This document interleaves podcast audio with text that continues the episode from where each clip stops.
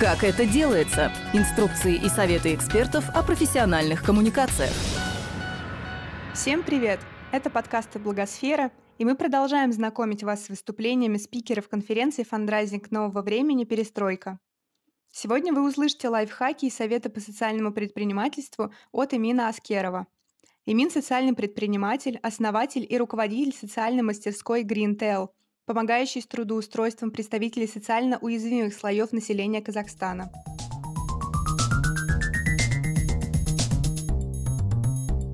Итак, меня зовут Имин Аскеров, я из э, Казахстана, из Астаны. Уже на протяжении последних пяти лет занимаюсь тем, что двигаю тему социального предпринимательства. Что такое социальное предпринимательство?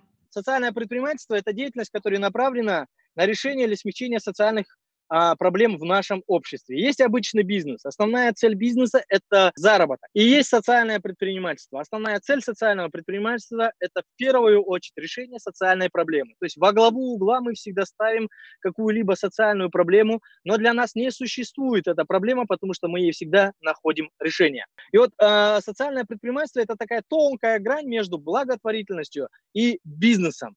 И эту тонкую грань зачастую очень сложно держать, особенно начинающим. А обычно заносят либо в благотворительность, а либо в бизнес. А я сам по себе больше благотворитель, у меня такое большое сердце, я всегда старался всем помогать и зачастую делал большие скидки, дискаунты для наших клиентов, и это могло влиять там, на процесс нашей работы. Сразу могу дать такой лайфхак, э, если у вас э, в этом плане а, проблемы, вам сложно что-то монетизировать, то очень важно как раз-таки заключать партнерство. Мне удалось найти партнера, который стал моей второй половинкой и закрыл все а, мои слабые стороны. Он является финансистом, он достаточно жесткий и сильный человек. Если у меня цена идет вниз всегда для наших клиентов, то у него всегда она идет вверх. И зачастую у нас такие большие баталии, дискуссии, какую цену дать нашему клиенту, и мы всегда выбираем там, э, что посередине. Что важно для развития социального бизнеса? А у социального предпринимательства есть э, пять критериев, которые очень важно соблюдать при развитии. А, ну, в первую очередь это социальное воздействие, направленность на решение. Во вторую очередь это предпринимательский подход, способность видеть способные ниши вашего предприятия. На Западе делают фокус на инновации, чтобы именно в социальном предпринимательстве были какие-то новые фишки, к примеру, если в Великобритании вы просто трудоустраиваете социальную категорию, то могут еще задать вопрос, а в чем ваша инновация, в чем ваша фишка. Я считаю, что для наших стран инновации можно немножко отодвинуть на задний, на задний план, потому что мы проходим некий такой первый этап становления социального предпринимательства. На Западе это уже на протяжении 40 лет э, идет развитие нового тренда, поэтому они уже достигли такого очень хорошего эпогея в своем развитии. Нам, можно сказать, еще особо сильно не до инноваций. Если вы трудоустраиваете, то это очень хорошо. Но социальное предпринимательство – это не только трудоустройство социальной категории. Это еще разного рода другие проблемы. Проблемы в образовании, проблемы в экологии, проблемы в сфере медицины и так далее. И если вы видите проблематику и а, создаете предприятие, которое может разрешить эти проблемы, то можно подумать, как отнести себя к социальным предпринимателям. Следующий момент из э, критериев – это тиражируемость. Очень важно реплицировать свой опыт – и очень важно как раз-таки писать о той деятельности, которой вы занимаетесь. Для меня, я помню, стояла очень сильная дилемма на первоначальном этапе, когда я начал вовлекаться в новый тренд. Я думал, стоит ли мне писать об этом или нет. Я думаю, если начну писать, люди начнут говорить, о, вот себе цену набивает, пытается прикрываться добрыми делами. И в то же время думаю, но если я буду писать, если у нас будет большой успех, то, возможно, а, завтра это кого-то заинтересует, и кто-то пойдет а, по нашим стопам. Я очень рад, что последняя мысль сильно перевесила, и в конечном итоге мы а, стали ну, такой моделью, с которой берут примеры. И вот сейчас уже в этом году мы поставили для себя новую задачу реплицировать нашу модель на региональный уровень Казахстана. В этом году мы планируем уже открывать наши филиалы в других городах, и для меня это такая а, number one задача, как создать предприятие, которое могло бы работать без твоего участия. Над этим я сейчас работаю. С чего нужно начинать социальное предпринимательство? Обычно говорят с идеей. Я считаю, что нужно брать глубже. Всегда говорю, социальное предпринимательство нужно начинать с вопроса. С вопроса самому себе. Зачем вам это надо? Нужно понимать и осознавать свой внутренний мотив. Для чего вы решили заняться социальным предпринимательством? Почему я решил стать социальным предпринимателем? У меня все элементарно. Я социальный работник. Во втором поколении. У меня мама была социальным работником, и вы знаете, это были, были я помню, 2000-е годы, когда моя мама была руководителем районного совеса и управляла, получается, в районе всей социалкой. Я вырос на ее историях о важности помощи людям. Тогда, я помню, свет отключали, зарплаты задерживали, была очень критическая обстановка, и эм, во многом это все ложилось на плечи моей мамы. И зачастую, часто приезжая с работы поздними вечерами, она всегда со мной делилась, как очень тяжело люди живут, особенно в удаленных регионах, и не знала, как решить эти проблемы. Я вот вырос на ее рассказах, и в конечном итоге сейчас понимаю, что моя мама заложила определенное зерно в мое подсознание. Теперь это зерно дало росток, и я решил посвятить свою жизнь этому новому тренду. Дальше уже очень важно подумать об идее, но а, об идее, которая способна была бы, как я говорил до этого, решать социальную проблематику. Здесь всегда строго, настоятельно советую, если у вас нет бизнес-навыков, не начинать новые направления советую связывать свою экспертизу со своей идеей, иначе пойдете по моим стопам. Я не был экспертом по плетению, 8 месяцев у меня ушло на то, чтобы посвятить себя поиску такого мастера, и в конечном итоге через 3 месяца он от нас ушел. Почему ушел? Потому что ему сложно стало жить в городе, потому что он человек земли, человек леса. Мне пришлось его оттуда вытащить и внедрить в городские, в городские условия. Три месяца он продержался и ушел, и у нас проект начал потихонечку рушиться из-за того, что мой основной ключевой игрок в нашем направлении вышел. Поэтому советую вам эм, обязательно связывать свою экспертизу на начальном этапе при развитии своей социально ориентированной идеи. Следующим моментом всегда советую подумать о команде. Но не о той команде, которая будет работать на вас, а о команде единомышленников о тех людях, которые могут подставить свое плечо в тот момент, когда вы начинаете проваливаться. Вот мне очень сильно повезло, за моими плечами стоял фонд. У нас есть фонд общественный а, Best for Kids, мы занимаемся социализацией, адаптацией детей из детских домов по Акмалинской области. И а, с 2012 года существует этот фонд, и там порядка 600 ярых волонтеров, которые так и думают, чем они еще могут помочь. На первоначальном этапе, когда у нас возникали разного рода проблемы, я всегда периодически обращался к нашим волонтерам, и они меня очень сильно выручали. Элементарно даже, помню, на первых этапах мы не могли позволить себе нанять персонал, чтобы нарезать лозу в степи. И я писал волонтерам, они совместно со мной выезжали. Своего рода это была такая бесплатная рабочая сила, как бы это ужасно не звучало. Но я им позволял вовлекаться в добрый проект, и они чувствовали свою какую-то значимость, внося от себя что-то для развития вот нашего проекта. Следующим этапом после команды я считаю, что можно подумать о деньгах. Вообще, сразу вам скажу, что очень много ресурсов по привлечению финансовых средств. В Казахстане у нас заложена такая очень хорошая экосистема для развития а, социального предпринимательства, при этом четкого термина нету, закона еще нету, в отличие от э, России. У вас в прошлом году был принят этот закон, чему мы очень-очень сильно радовались. Я помню, на протяжении последних двух лет я прямо наблюдал за этой тенденцией, и а, помню, как господин Путин несколько раз даже стучал по столу, говоря о том, что важно принять закон о социальном предпринимательстве, и наконец-то в прошлом году он у вас появился. А, почему мы очень сильно радуемся за вас, потому что ну, своего рода в скором времени это может отразиться и у нас. И возвращаясь обратно к теме финансовых средств, деньги есть, их очень много, очень много международных организаций, которые занимаются поддержкой социально ориентированных проектов. Но во главе угла всегда нужно ставить идею самого себя. 95% успеха – это вы лишь 5% формируются за счет внешних обстоятельств. Вот в последнее время я очень много бываю в комиссиях по распределению грантов, особенно социально ориентированные проекты. И э, здесь тоже удалось м, изучить все аспекты изнутри, и я понял, что для комиссии большое значение имеет, если у вас опыт в ведении вашего дела, если за вашими плечами хотя бы три месяца реализации данного проекта, и пусть он провальный, пусть он неуспешный, но он есть, это является ключевым таким аргументом для того, чтобы вашу сторону а, был такой большой жирный плюсик. Я всегда смотрю, есть ли опыт, есть ли команда и насколько экспертиза этого человека связана с той идеей. И если это все сопоставляется, то без проблем я, конечно, всегда поддерживаю такого рода проекты. И э, после этого, когда уже все эти этапы вы сведете, можно будет запускать эм, ваш социально ориентированный проект. Но есть еще последний этап э, обычного старта в бизнесе. Я его тоже э, всегда привожу в пример, чтобы вы понимали, с чем может быть связана будущая реальность. Есть черная статистика, которая нам говорит о том, что 95% всех начинающих бизнесменов закрывается в первый год его создания. Последним этапом обычно идет крах, провал, закрытие. Да, это ужасно звучит, но очень важно, очень важно на первоначальном этапе прописывания своего проекта смотреть на него через призму подводных камней, через призму того, что может повлиять на то, что ваш проект провалится и вы не сможете его реализовать. Основная причина – это риски. Вот не зря говорят чертики в деталях. И очень важно как раз-таки прописать все возможные риски в своем проекте. Я, э, ну вот по своей природе очень оптимистичный человек, я всегда смотрю на все через призму того, что у меня обязательно получится, и зачастую у меня что-то обязательно не получалось, но тем не менее я дальше поднимал голову и шел. При этом сейчас я понимаю, насколько важно реалистично мыслить, снять розовые очки, не строить воздушные замки, предостеречь себя от всевозможных вот этих рисков. И в этом плане всегда рассказываю про своего друга. Он у меня такой хороший риск-менеджер, который от души с любовью всегда желает мне только хорошего и на любую мою идею находит 10 причин, чтобы я ее не запустил. Я понял, что это уникальный человек, мой риск-менеджер, который как раз-таки может меня отрезвлять. И вот любую свою идею я всегда обсуждаю с ним, приезжаю к нему, рассказываю, и, естественно, он начинает все это херачить, говоря о том, что не, не стоит заниматься этим, ты опять провалишься, и начинает мне конкретно перечислять причины.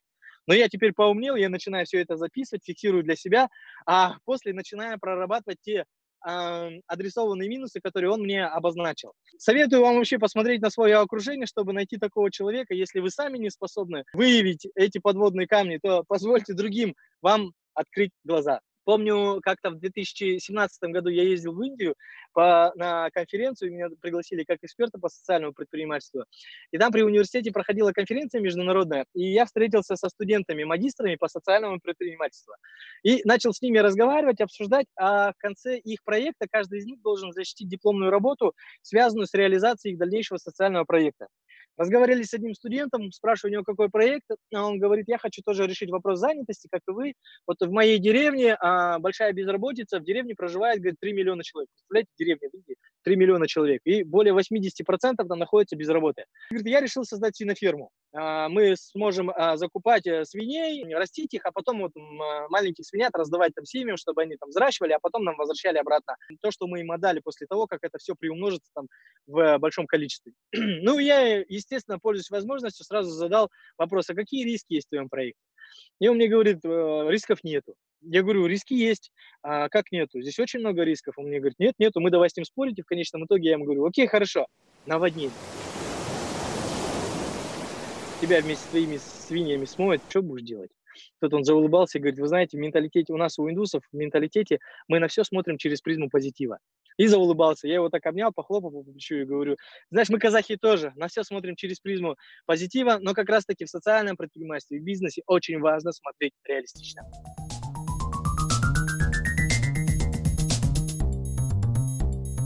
Какая основная проблема соцпредпринимателей? Основная проблема всех социальных предпринимателей, всех начинающих, особенно социальных предпринимателей, а, связана с тем, что они мыслят сразу глобально. Да, это классно, это хорошо, но если вы начинаете думать о том, что вы создадите, к примеру, социальное кафе, и оно однозначно зайдет и а, убьет всех ваших конкурентов, я считаю, что это очень плохой ход. Начинайте всегда с малого, не разбегайтесь. Почему-то вот именно на моих тренингах, когда ко мне приходят на обучение, все стараются э, связывать большую идею с большой суммой денег. Но никто не думает о том, как, допустим, стартануть, имея всего лишь 20 тысяч рублей. А на своих тренингах я всегда объясняю, что любой начинающий бизнес можно упаковать там в 20 тысяч рублей, Uh, ну, бизнес, который не связан там, с медициной, с нефтью и газом. И объясняя на своем примере, насколько это реально упаковать. Самое главное, как я говорил, это вы и ваша идея. Стоит ли давить на жалость? Основная идея социального предпринимательства не должна быть связана с иждивенческим настроем. То есть ваше предприятие никаким образом не должно вызывать жалость по отношению к вашей деятельности. Я считаю, что социальные предприниматели должны конкурировать наравне с обычным бизнесом, чтобы на, на своих услугах либо на своем производстве завоевывать любовь и эмоции клиента за счет качества ваших услуг. И э, в последнее время, к примеру, вам приведу, мы начали разрабатывать ценовые предложения – для того, чтобы делать рассылку там, нашим потенциальным клиентам. И в ценовых предложениях мы не описываем социальный аспект нашего предприятия. Почему? Потому что я не хочу, чтобы это вызывало жалость. Я хочу конкурировать с обычным бизнесом и доказать всем, что социальное предпринимательство имеет возможность быть.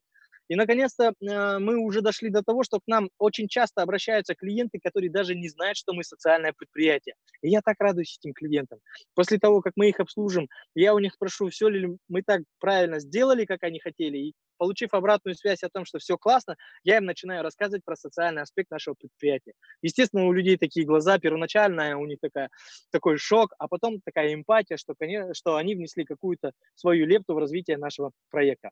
Поэтому э, запомните, думать о том, как вы можете конкурировать э, с, с бизнесом. Поэтому на начальном этапе всегда советую заняться шпионажем. Вот очень важно занять, заняться таким разведческим шпионажем, чтобы изучить ключевых игроков на рынке, которые имеют э, роду вашей деятельности отношения. Не обязательно там делать шпионаж у социальных предпринимателей, но если вы решили открыть швейный цех, внедритесь в любой действующий швейный цех, изучите все изнутри, побудьте там волонтером. Вообще советую даже трудоустроиться. В этом плане мне всегда импонирует история Дода Пиццы а, Федора, как, как он, допустим, на первоначальном этапе, когда начал упаковывать свою идею по Додо Пицце, поехал в Питер, поработал там в пиццериях, изучил все изнутри, а потом вернулся в Сыктывкар и создал Додо Пиццу, но смог внедрить много разных уникальных фишек. И теперь эта Додо Пицца прям рвет весь мир.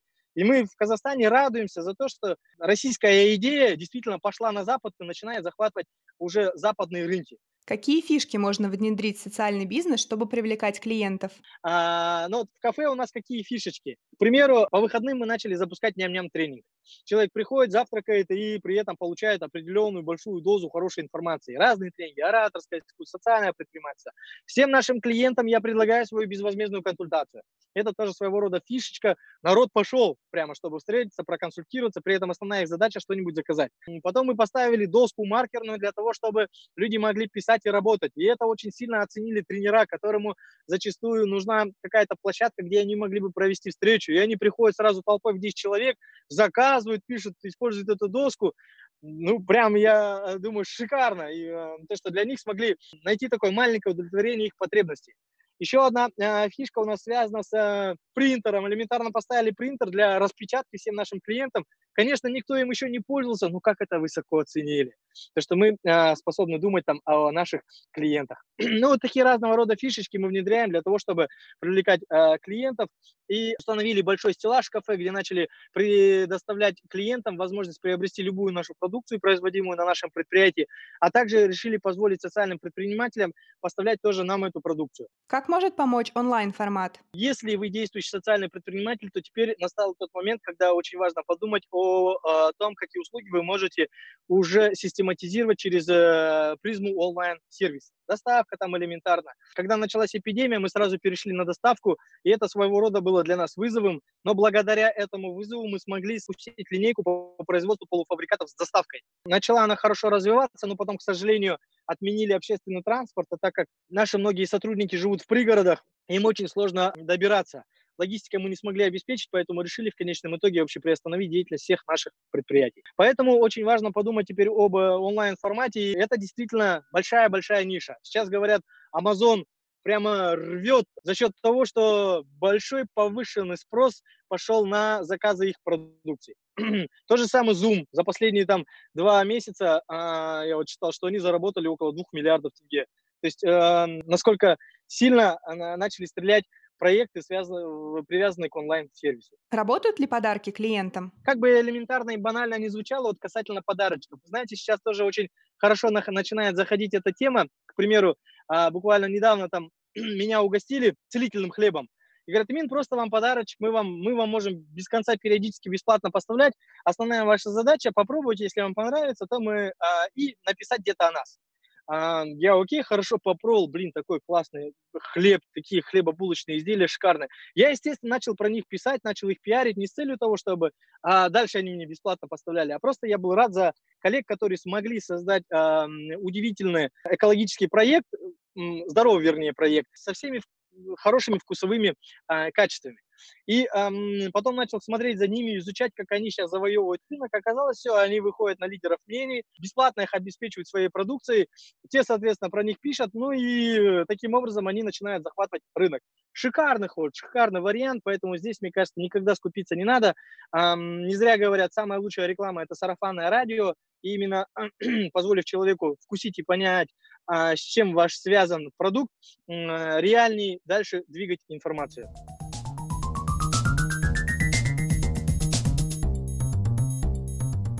Нужны ли партнерства и зачем? В социальном предпринимательстве всегда советую развивать систему партнерства. Вот у нас сейчас 8 направлений. Я, естественно, в одного ничего бы этого бы не успел бы и ничего бы этого бы не создал бы. За счет системы партнерства нам удается привлекать ключевых а, игроков, которые эксперты в своей теме, но мы им позволяем а, войти в нашу тему и работать на равных условиях вместе с нами. К примеру, вот войлочный цех, там у нас эксперт-профессионал по войлоку, мы с ней на равных разделяем долю 50 на 50. Я ей не начальник, но при этом она отвечает полностью за это направление. И вот такая система нам позволила начать развивать наши направления. Сейчас на подходе идет девятое, э, новое направление – социальную автомойку. Это будет девятый новый проект, давно вынашивал эту идею, в первую очередь э, хотел трудоустраивать там как раз-таки ребят с ментальными нарушениями здоровья, потому что считал, что они будут идеальными автомойщиками, могут машину до дыр мыть, но будут фокусированы на результат. И вот два года я вынашивал эту идею, думая о том, что именно они смогут быть идеальными автомойщиками, а оказалось у всех автомоек большая одна проблема, связана с текучкой кадров персонал не держится и постоянно уходит, кочуя от одной мойки к другой. У нас этой проблемы нету, потому что э, ну, ребята реально за нас держатся. И сейчас часть сотрудников, которые вынуждены сидеть дома, я их перевожу в автомойку, и мы начинаем запускать э, этот сервис. И вчера осенила такая идея, вау, если у нас 7 тысяч человек, которые стоят на учете в пси-диспансере, и большинство из них не имеет работу, мы же можем начать готовить профессиональных автомойщиков для других автомоек. А, на своей территории, допустим, их обучать, потом уже их трудоустраивать другие автомойки. Ну, посмотрим, как пойдет. Завтра начнем а, проводить обучение. А, я думаю, в течение двух недель мы опробируем это все, а потом официально откроемся. Как замотивировать сотрудников? Мотивация такой тоже один из таких главных вопросов. Тут смотрите, опять же, о ком идет речь? О здоровых людях, которые вы вовлекаете в свою команду, чтобы они могли работать в социальной категории, или о самих социально уязвимой категории. Самая большая мотивация, на своем примере я понял, может а, быть связана с заботой руководителя по отношению к его коллективу. Когда ты начинаешь думать о них не с точки зрения его эффективности на работе, а с точки зрения того, все ли у него хорошо дома, а как у него на личном плане, то это очень дорогого стоит, и это позволяет людям еще сильнее вырабатывать себе мотивацию, чтобы как-то, ну, а, заплатить обратно. И вот, к примеру, я часто нашим сотрудникам даю, даю свой личный пиджак, чтобы они сходили на свидание, к примеру. Могу их консультировать, как нужно провести первое время там с девушкой, чтобы ее влюбить там в себя. И вот это все очень дорогого стоит, и я понял, что сотрудники после такого готовы тебя боготворить, потому что ты заинтересован в их развитии. Приемлемо ли создавать социальное предприятие на базе благотворительного фонда? Я считаю, что да, как раз-таки для благотворительного фонда дальнейшая устойчивость может в первую очередь зависеть от э, финансов, которые могут приходить за счет работы самого же предприятия. Поэтому для всех НКО я всегда советую переходить в социальное предпринимательство, чтобы дальше продолжать делать добрые дела. Потому что есть тендер, есть добрые дела. Нету государственного заказа, нету добрых дел.